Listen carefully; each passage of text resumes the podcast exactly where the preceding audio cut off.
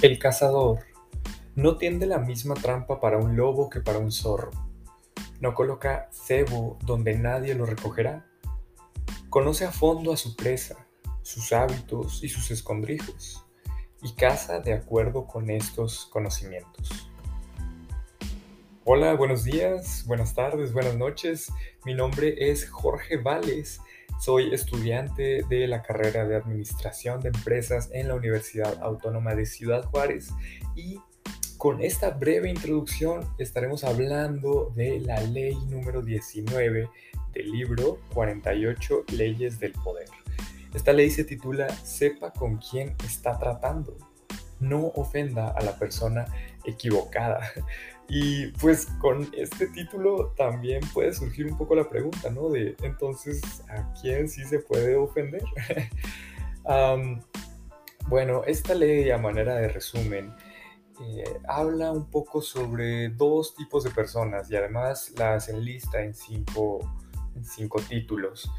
Eh, habla sobre el hombre arrogante y orgulloso, el hombre desesperadamente inseguro, la serpiente de larga memoria, que también es muy interesante, pero en sí toca dos puntos diferentes. Uno, en donde hay personas que están muy atentas a, saber si se les está manipulando o también pueden llegar a sentirse muy ofendidas en caso de que eh, sientan que alguien más se aprovechó de ellas.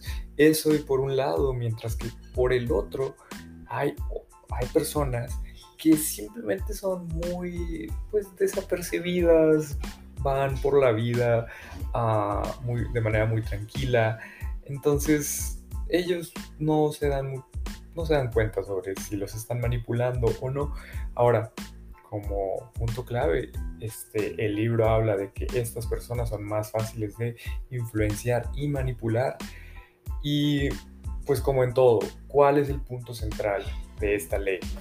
El punto central de esta ley y que se relaciona con la frase inicial es que debemos conocer a nuestra víctima. Yo sé, yo sé que suena fuerte, pero así lo menciona el libro en donde debemos conocer a nuestra víctima. ¿Y a qué se refiere con conocerla?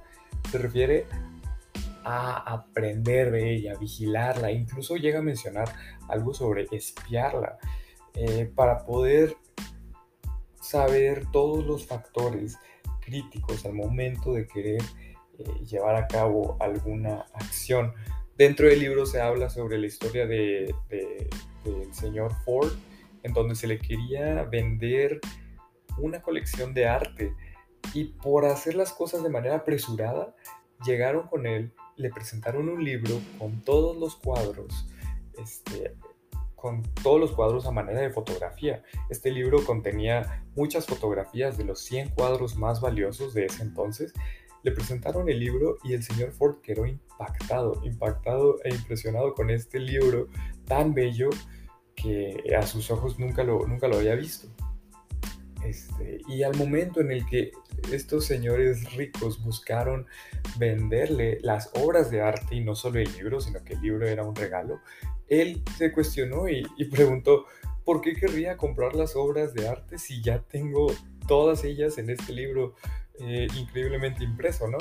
Entonces, de eso habla, de que por haber hecho las cosas apresuradamente, ellos no se dieron cuenta de que el señor Ford era un hombre un poco más sencillo, que era más fácil de convencer de lo que ellos pensaban. Um, y es una historia muy interesante dentro de, esto, de este libro y de esta ley, más que nada.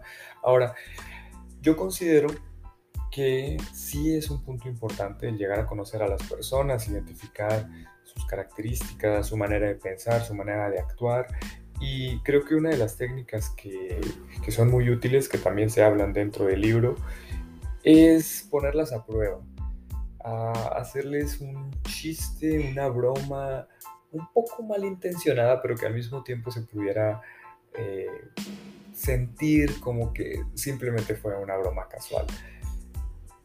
Por esto mismo, eh, creo que sí es muy, muy inteligente todo lo que menciona el libro de conocer a la víctima desde todos los aspectos posibles.